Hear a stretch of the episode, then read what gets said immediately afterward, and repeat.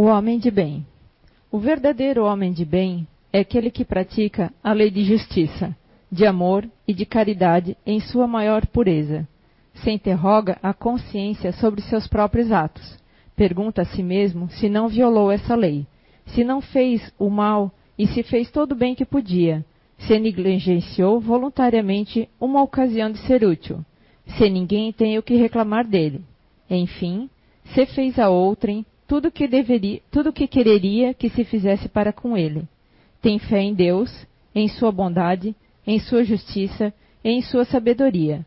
Sabe que nada ocorre sem sua permissão e se submete em todas as coisas à sua vontade. Tem fé no futuro. Por isso, coloca os bens espirituais acima dos bens temporais. Sabe que todas as vicissitudes da vida, todas as dores, todas as decepções, são provas ou expiações, e as aceitas sem murmurar. O homem, possuído do sentimento de caridade e de amor ao próximo, faz o bem pelo bem, sem esperança de recompensa. Retribui o próximo, re retribui o mal com o bem. Toma a defesa do fraco contra o forte, e sacrifica sempre o seu interesse à justiça. E encontra satisfação nos benefícios que derrama, nos serviços que presta, nos felizes que faz, nas lágrimas que seca, nas consolações que dá aos aflitos. Seu primeiro movimento é de pensar nos outros antes de pensar em si, de procurar o interesse dos outros antes do seu próprio. O egoísta, ao contrário, calcula os lucros e as perdas de toda ação generosa. Ele é bom, humano e benevolente para com todos, sem preferência de raça nem de crença, porque vê irmão em todos os homens. Respeita nos outros todas as convicções sinceras e não lança o anátema àqueles que não pensam como ele. Em todas as circunstâncias, a caridade é o seu guia. Diz a si mesmo que aquele que leva prejuízo a outrem por palavras malévolas, que fere a suscetibilidade de alguém por orgulho e seu desdém, não recua à ideia de causar uma inquietação, uma contrariedade, ainda que leve. Quando pode evitá-lo, falta ao dever de amor com o próximo, e não merece a clemência do Senhor. Não tem ódio nem rancor, nem desejo de vingança.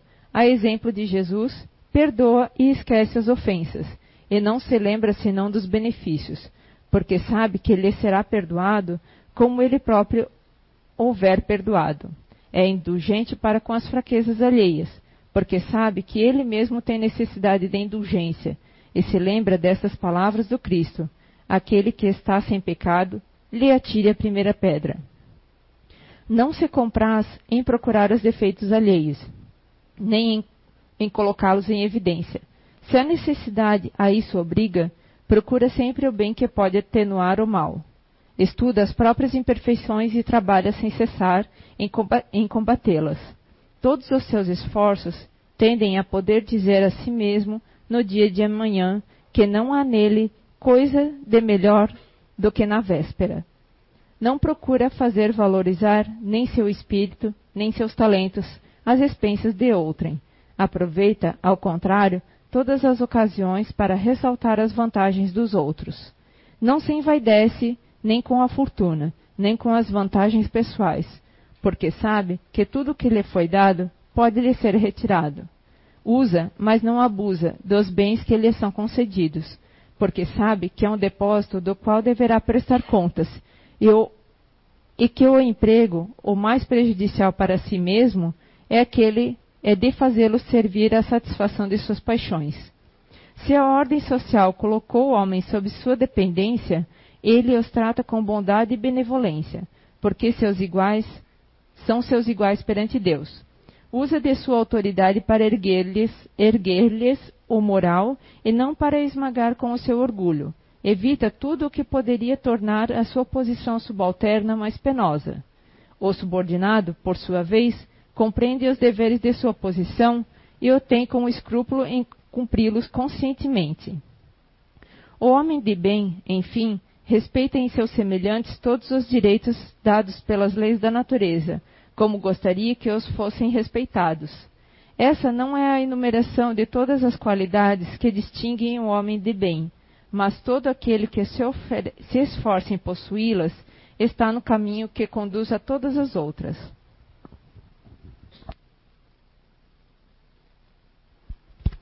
Boa noite, tudo bem? Não existe, né? Homem de bem nesse formato, né? É, em plenitude não, né? Mas a gente se aproxima, né? Passo a passo sobre esses valores. Então vamos lá. Conduta do homem de bem. Vamos tentar entender o que seria um homem de bem, né? Então, dentro de uma visão mais simplificada, seria um indivíduo que tem uma boa conduta moral, poderíamos dizer, talvez. Mas aí a gente teria que avaliar o que é moral, né? Moral na visão humana, social. A nossa moral social, ela, ela é o conjunto dos nossos valores, né? Os valores sociais qual era a nossa moral há 200 anos atrás e qual é a nossa moral hoje. Né? Ah, 200 anos atrás, sei lá, uma mulher branca que casasse com um homem negro, ela seria imoral perante a sociedade. Né? Pois era uma sociedade, a nossa ocidental, racista, né? extremamente é, é, distinta nesse sentido das cores.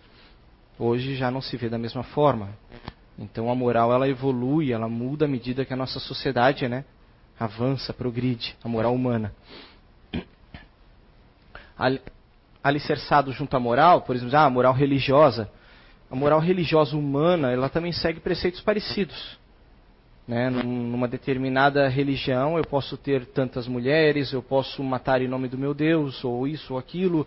Em outra religião, né? não querendo falar mal de uma ou de outra, mas né? dentro da visão da moral religiosa, teremos a nossa perspectiva social incutida de diversas formas. Alienado à, à moral, então, o que teríamos? Né? Teríamos a tão falada ética. Né? Que seria ética? Ética seria uma conduta consciente, né, que vai além dos valores sociais. A, a capacidade nossa de pensar por si mesmo, por, por poder diferenciar, entender, julgar o certo e o errado diante das leis morais humanas. Para Aristóteles, né, a ética seria o caminho do meio. Né? Eu não comer nem de mais nem de menos, eu seguir um equilíbrio, eu buscar né, ter uma visão equilibrada da vida e das coisas no meio, no ambiente em que eu vivo, com as pessoas que eu vivo, sempre ponto de equilíbrio, a capacidade de interpretar nem de mais nem de menos, nem 8 nem 800. Né? É algo difícil, né? algo exigente. Na visão kantiana, seria é, o dever sempre antes da felicidade. Se eu tenho ética, eu sou um indivíduo que preza valores que tenham uma importância para o bem do próximo, para que estão acima né, de, de coisas básicas, triviais, e, e que eu ponho acima do meu desejo pessoal. Eu sou seu amigo porque eu gosto de você, não porque eu quero os valores, coisas que você tem para mim. Quando eu voto num político, nessa visão, eu voto nele pela, pela conduta, pela visão da vida, pela capacidade de agir desse político. Não porque ele vai asfaltar a minha rua. Né? Porque ele vai fazer algo, né, imediatismo para mim. Não. Eu vou fazer algo porque eu sei que a visão dele é uma visão que vai trazer um bem a todos. De forma é, é, que todos nos beneficiaremos. Então eu tenho ética quando eu voto naquele indivíduo. Eu tenho ética quando eu lhe trato bem, porque eu sei o valor que você tem para com as pessoas, o valor real de você como pessoa. Eu não quero usar você para um benefício próprio. Então isso vem dar um equilíbrio a essa visão de condição de moral. E mais tarde, né, nós temos o que? Aquela coisa maravilhosa que foi o Espiritismo, né, que veio nos abrir a mente de forma tão lúcida, né, ao que seria, né, a, conduta moral verdadeiramente. Mas antes, nos trazendo valores e uma percepção do que seria realmente a vida e as leis da vida, o que seria o universo, o que seria Deus. Né? Ele nos livrou dessa ótica do inferno. Então você não tem mais que fazer coisas por medo do inferno, por medo de, de você vai sofrer eternamente. O Espiritismo veio e liber, nos libertou você é livre. Eu sou livre, nós somos livres, nós podemos fazer o que quisermos, mas responderemos por nossos atos no seu tempo. Todo mal, toda dor, todo desequilíbrio que eu trouxer a alguém, ou a, ou, ou a criação, ou as pessoas, eu responderei por eles. Então eu posso agora viver pelo prazer, pela felicidade, pelas coisas que, que, que satisfazem a minha personalidade, o meu ego, mas médio, curto, longo prazo eu responderei por isso, porque as leis que regem a criação são leis imutáveis, leis matematicamente equilibradas que vão me monitorar ao longo da minha evolução. Então, né, eu planto, hora eu colho. Eu posso dizer que, que isso não vai ser agora, vai ser daqui 200 anos, então lá, né, quem vai se importar com isso? Mas aí, novamente, nós devemos ter o que? Essa, essa, a gente sai um pouco dessa ilusão né, do, do tempo. Né? A, gente, a gente não tem uma percepção real do tempo, do que é a criação, do que nós somos, a nossa grandiosidade. Né? O quanto custa o tempo a tudo que nos dedicamos, aquilo que deixamos de crescer. É, um ato que hoje pode parecer satisfatório, que me faça felicidade, num dia pode me custar semanas, meses, anos. Né? E qual é o preço do tempo? Fugindo um pouquinho, é, tem, um, tem, uma visão, né, uma, uma, a ótica científica é uma expressão muito falada que é poeira das estrelas, né? somos poeira das estrelas, que é uma visão muito bonita na visão material do que é a criação. Se formos parar para pensar, todos os elementos que nos fornecem a capacidade de estarmos aqui organicamente existindo, carbono, hidrogênio, oxigênio, eles foram muito antes disso forjados no interior de grandes estrelas, estrelas gigantescas, que não há como mensurar o tamanho, cozidos dentro delas durante muito tempo. Né? E parafraseando a Bíblia, né? um dia essa estrela deu a vida por você. Né? Quando ela se rompeu, esse material se dispersou pelo universo, formou suas névoas, e as névoas se condensaram e formaram os pequenos sistemas solares, onde esses sistemas solares surgiram os planetas e com o material necessário ao surgimento da vida então nelas. Pois no início da criação tais elementos ainda não estavam presentes nessa forma no universo. Então a vida surge na Terra. Então tudo que nós temos hoje, você parar o seu organismo, o seu corpo, veio das estrelas, veio do interior de uma estrela. A matéria que forma a sua mão direita talvez tenha vindo de outras estrelas que formaram a sua mão esquerda. Essa grandiosidade da criação e do universo que a gente tem que ter uma, perspe uma perspectiva, uma ótica de, de entender o tempo, de entender o valor da criação, a energia desprendida para que você esteja aqui, que eu esteja aqui. O trabalho que se desenhou por trás de tudo, toda essa grandiosidade que é a criação, que é a vida, que é a beleza do universo para você estar aqui hoje, dotado de raciocínio contínuo, de capacidades, de sentidos emocionais, de, sabe, de coisas tão valorosas como um indivíduo, como uma unidade pensante e, e participante da criação e da evolução. Para você hoje chegar em casa e dar um piti porque o seu filho quebrou um copo. Né? É, porque o teu marido não estendeu a toalha direito, vou me defender, né? Entendem? A nossa, a nossa visão ela tem que ser abrangida. A gente tem que buscar abrir a mente para as coisas grandiosas realmente da existência, da criação e de quem somos. O Espiritismo ele veio fazer isso por nós. Sabe, a gente sair dessa, dessa ótica fechada, da, da, daquela leitura clássica que pessoas escreveram, e a gente entender um pouco mais o que há ali naquela leitura clássica que é o valor que realmente devemos buscar e aplicar no nosso cotidiano, na nossa existência? A moral do Cristo. Né? Eu acho que se a gente pegar aquilo tudo ali e for tentar, né, dentro desse, desse conceito chamado Bíblia, o que buscar, a moral do Cristo é o que há de valoroso ali dentro. A moral da conduta do indivíduo, da personalidade, do que seria ser um homem, uma mulher de bem. Né? Uma pessoa que tem paciência, que tem respeito para com o próximo, que entende os outros,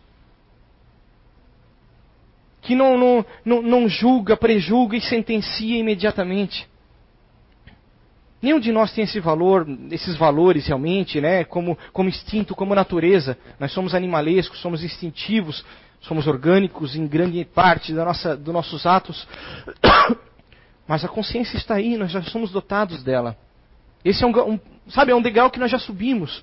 Já, já galgamos isso, consciência, gente, consciência. Nós já temos. Sou senhor dos meus atos em grande parte do tempo que aqui estou. Posso responder por aquilo que faço, por aquilo que digo, por aquilo que penso, que desejo. Porque eu já tenho interpretação, capacidade, com exceção dos indivíduos que, né, que, tenham, que tenham isso cerceado na sua forma orgânica, porque estão passando por um outro momento da evolução, né, que não possam pensar, raciocinar ou agir é, é, perfeitamente como igualmente, não perfeitamente, mas igualmente a nós, que nós também somos imperfeitos nisso tudo, nós somos limitados nossos sentidos, nossa capacidade de raciocínio, de visão, de audição, de interpretação, de cálculo. Mas nós já temos coisas grandiosas que nos permitem exemplificar o que é essa visão, o que é essa existência do Cristo num plano que nem o nosso. O que é eu ter a capacidade de amar alguém sem querer algo em troca, sem querer que aquela pessoa me ame verdadeiramente igual eu amo ela. Eu saber abrir, abrir mão, perdoar, entender o que as pessoas estão sentindo. Deixar de ser aquela pessoa que quando entra num diálogo, eu não, eu, eu não, sabe, eu estou ansioso pelo momento de eu falar e eu expressar o que eu penso, o que eu acho, o que eu digo ou o que eu fiz. Né? Eu estou com alguém, estou contando uma história da infância, uma, né, uma arte que aquela pessoa está me contando que ela fazia quando pequena, eu não estou nem ouvindo, só esperando ela parar de falar para contar o que eu fazia também. Integrar-se, fazer parte das coisas, sabe, dos ambientes, do, do, dos sentimentos e e, e da, da, da informação que trocamos uns com os outros. Saber absorver o conhecimento que os outros têm para nos passar. Respeitar isso. Quando chegamos num, numa empresa, num lugar que tem uma pessoa que, né, que trabalha há mais tempo, né, não chegar achando que aquela pessoa está errada, que ela não sabe nada e que eu tenho tudo para fazer naquele local. Talvez a experiência daquela pessoa possa me ensinar algo que eu não sei sobre aquele ambiente, sobre aquilo, tudo que eu vou experienciar de novo. Deixar de ser esse copo cheio que nós somos constantemente. Esse copo cheio simplesmente é, ele, ele é a manifestação do nosso ego, do nosso personalismo, do eu, eu, eu, eu, eu o tempo todo, dos meus achismos, daquilo que eu sou. Porque eu também sou resultado do meio em que eu cresci, em que eu fui educado, em que eu aprendi. Eu tenho valores essenciais que me acompanham, sabe, do meu processo evolutivo. Mas agregado a isso, eu tenho valores e preconceitos que eu adquiri naquela moral em que eu cresci, em que eu fui educado. Nos dias de hoje, teremos muitas pessoas que são racistas, que odeiam pessoas de outra cor, que ainda têm esse sentimento, mesmo nos dias de hoje. Por quê? Porque o ambiente, a forma com que ele foi criado, educado, os sentimentos que foram passados, talvez experiências que ele tenha tido com determinada pessoa, levou a ele ser, a estar daquele jeito, porque ele não é daquele jeito. Então percebemos que nós temos defeitos, muitos defeitos na nossa personalidade, na nossa característica atual. E esses defeitos eles têm que ser controlados, monitorados, consertados. E aí é que entra o quê? A autoanálise, né? Que o Espiritismo nos pede tanto. Eu parar diariamente para analisar os meus atos, meus pensamentos, as coisas que eu fiz ou deixei de fazer dentro dessa ótica grandiosa, dessa visão da moral do Cristo, eu perceber que, que tudo passa, né? Que, que tudo tem um tempo nesse plano, tudo esse universo ele, ele teve um início e vai ter um fim, né? Há um tempo para ele. E eu só estou passando por aqui nesse tempo. Tudo que está aqui é transitório.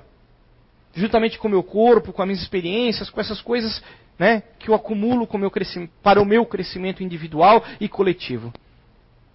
E como isso tudo passa, esses meus conceitos, essas coisas que eu penso, acho certo, também passam. Os meus atos instintivos, grosseiros, é, é, fora de hora, ou, ou, ou, ou de forma injusta, vão passar também. Em algum momento a minha consciência vai se elevar. Um momento, em algum momento no futuro eu vou olhar para trás e vou ter vergonha dessas coisas que eu, que eu fui, que eu passei, que eu fiz no passado. Mas também eu vou entender que era processo do meu crescimento. Assim como, né, como um adolescente que tem uma perspectiva da vida, quando a gente chega né, na meia idade, gente, essa perspectiva ela tende a mudar, ela tende né, a se estabilizar de uma forma melhor. Nós somos assim em essência e em espírito. Estamos aqui experienciando vivências, energias, vibrações, formas de ser e de estar. Vou experienciar essa vida, talvez eu seja uma pessoa mais emocional, uma pessoa mais voltada às artes, ou às coisas mais né, de um conceito. Ou talvez eu venha numa forma mais bruta, mais ativa, mais realizadora, mais impositora. Mas tudo são fases. São processos um, que vão compor uma, sabe, um grande quebra-cabeça que é o que nós somos realmente. E lembrar disso é fundamental, constantemente, diariamente. Quem eu sou realmente? Essa pergunta talvez ela mude com o passar do tempo. Quem sou? Né? O que estou fazendo aqui? Qual minha missão? Qual meu trabalho aqui? Para onde caminho? Por que, que eu estou nessa família, nesse seio de relacionamento com essas pessoas? A conduta do homem e da mulher de bem é isso, é a gente se questionar, é a gente aplicar essa, sabe, essa ética cristã, essa ética, sabe, da conduta além do tempo para as coisas temporais. Eu sei que isso tudo passa. Eu sei que esse sofrimento que eu estou passando vai passar. Que esse sofrimento que você está passando também vai passar. E que eu posso fazer parte, em, em, sabe, em abreviar esse seu sofrimento, isso que você está passando. Talvez eu possa interceder para interromper grandes sofrimentos de muitas pessoas lá na frente, com pequenos atos aqui agora. É triste quando a gente vê que eu tive a notícia agora de uma senhora da Prablu que se suicidou recentemente. Ela tinha compromissos, coisas, ia estar agora no pedágio, né? Coisas, sabe, coisas sociais em prol de uma boa ação, mas de repente ela se deu por vencer. O que aconteceu com ela? As pessoas que estavam em volta dela, qual responsabilidade tinham também nesse, nesse efeito final? Quando a gente é uma pessoa abrevia a vida.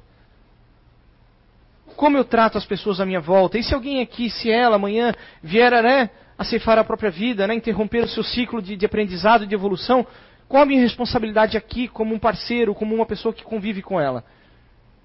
Os momentos em que, que eu quis expressar a minha opinião, seja qualquer ordem, acima da dela, eu sou mais importante que ela, e dia a dia eu tento vencer ela, eu venço, eu venço, eu venço, eu venço, seja uma hora que eu venço realmente, que aquela pessoa desiste.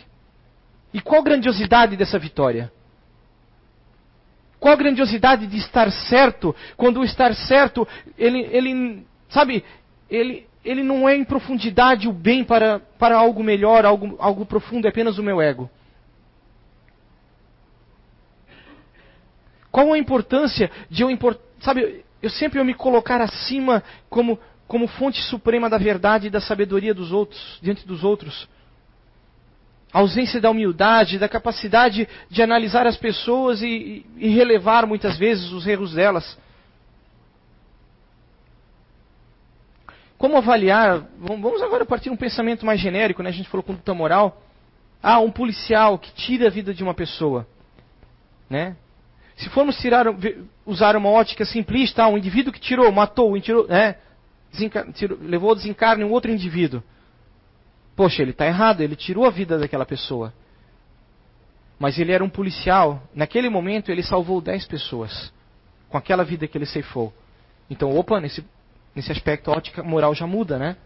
Não, ele pôs a vida dele em risco e num ato que não havia outra solução, ele salvou 10 pessoas tendo que né, interromper a vida de outro. Vem como, como tudo é um ponto de vista, tudo é uma questão mais, mais ampla de analisar as coisas. A gente não pode ter, sabe, questão fechada em tudo. Ponto pacífico em tudo. É a palavra, é a palavra, é a palavra. Que palavra, gente? O que, que a gente sabe do universo e da criação? Da grandiosidade? Dessa definição que a gente tenta fazer de Deus? O que será Deus realmente? A gente seria muito prepotente achar que pode definir o que seria Deus. Ah, dar uma explicação. Ele é um indivíduo bom que nos quer bem. Então por que não fez as coisas de outro jeito, de jeito né? Qual a grandiosidade, quais os segredos que se escondem por tudo isso, por trás de tudo isso? Novamente voltamos então a entender o tempo. Entender que a gente deve fazer bom uso do tempo que temos aqui, seja eu tenho aqui mais um dia, mais uma semana, mais 30, 40, 50 anos. Usar bem esse tempo. Entender que é possível ser feliz aqui. Nós não viemos para sermos, sabe, é, Francisco de Assis necessariamente, você abrir mão de tudo, abandonar tudo, você vai viver em extrema pobreza, porque somos diferentes, sentimos diferentes, de formas diferentes, agimos de formas diferentes. Então, a cada um, dentro do seu universo, dentro do seu pequeno, sabe, da sua pequena realidade, a gente deve buscar ter esse, essa postura do indivíduo do bem. Dentro da minha realidade, o que eu consigo mudar, o que eu consigo fazer. Até que ponto eu, eu, eu posso transformar um, uma forma de pensar, de ser, as preguiças que eu posso tirar da minha realidade. Esse, essa minha insistência em, em, de uma forma cotidiana de viver, para alguns de nós isso, isso é natural, ter, ter, ter, sabe, ter um padrão, ter uma rotina. O meu padrão de personalidade é assim. Eu gosto de estabelecer rotinas, as coisas daquele jeito. Eu tenho um monte de coisa num lugar que eu sei que eu não vou usar, mas se um dia precisar, elas vão estar ali, porque eu gosto de guardá-las ali, elas estão ali. Né? Então, até que ponto isso é prejudicial aos outros ou não é prejudicial? Né? Até que ponto eu guardar né, pólvora no fundo de uma gaveta pode ser prejudicial ou não? Porque um dia eu posso precisar daquela pólvora, mas ela está ali, pode pegar fogo, explodir a casa, matar todo mundo. Né? Entendem? A minha forma de ver a vida, ela nem sempre é a mais correta. O meu instinto inicial pode estar errado ou não. Só que isso somente uma visão clara da vida permite. Então, ler, gente, estudar. Nós estamos numa era fantástica, uma era, uma era que, que, sabe, nós somos um ponto de, de transformação. Nós estamos ali, nessa sociedade que vivemos. Nós temos acesso à informação de maneira como que, volte aí 30 anos no tempo, isso não existia. A maioria de nós aqui, né? Claro, há pessoas que não têm esse acesso, mas a maioria de nós aqui, pelo menos todos vocês que estão aqui hoje, vocês têm acesso à informação de uma maneira, sabe, que é, um, é algo que não dá para descrever na história da humanidade. Você quer entender algo, saber algo, buscar algo, você vai ali, você tem a informação. Pode ser que ela não seja verdadeira, então cabe analisar, aí cabe novamente né, a lógica, a razão, o bom senso, buscar outras fontes, mas você tem acesso ao conhecimento. Ah, eu quero construir tal coisa. Há um tempo atrás isso não era possível.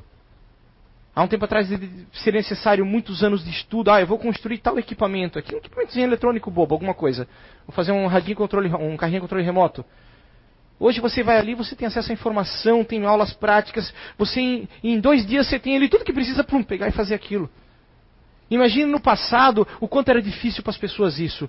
Buscar materiais, buscar livros que tinha que ler, você não entendia nada, fórmulas de resistência, disso e daquilo, etc. Radiofrequência. Percebem como as coisas estão ficando facilitadas e ao mesmo tempo a gente não está valorizando isso.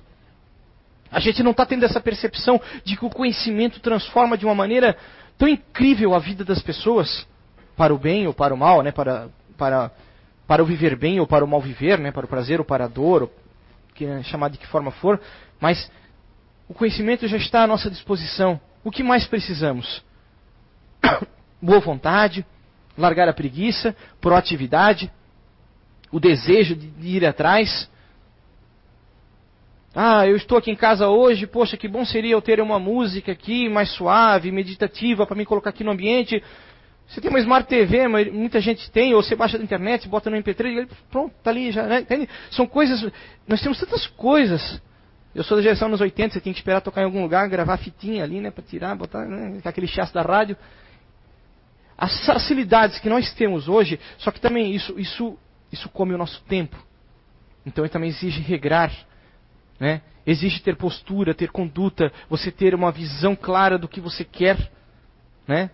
Eu vou ali, eu abro uma página, eu quero pesquisar uma coisa, aparece um gatinho correndo, eu clico no gatinho, vou pro jogo do gatinho e passo o dia no jogo do gatinho. Entendem? Então, a gente tem que ter também o que? Sabe? Regrar-se.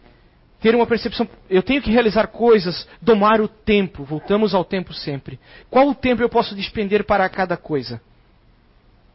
Nós vivemos então, graças a tudo isso, todas essas questões, a, a evolução científica que temos, cada vez menos tempo.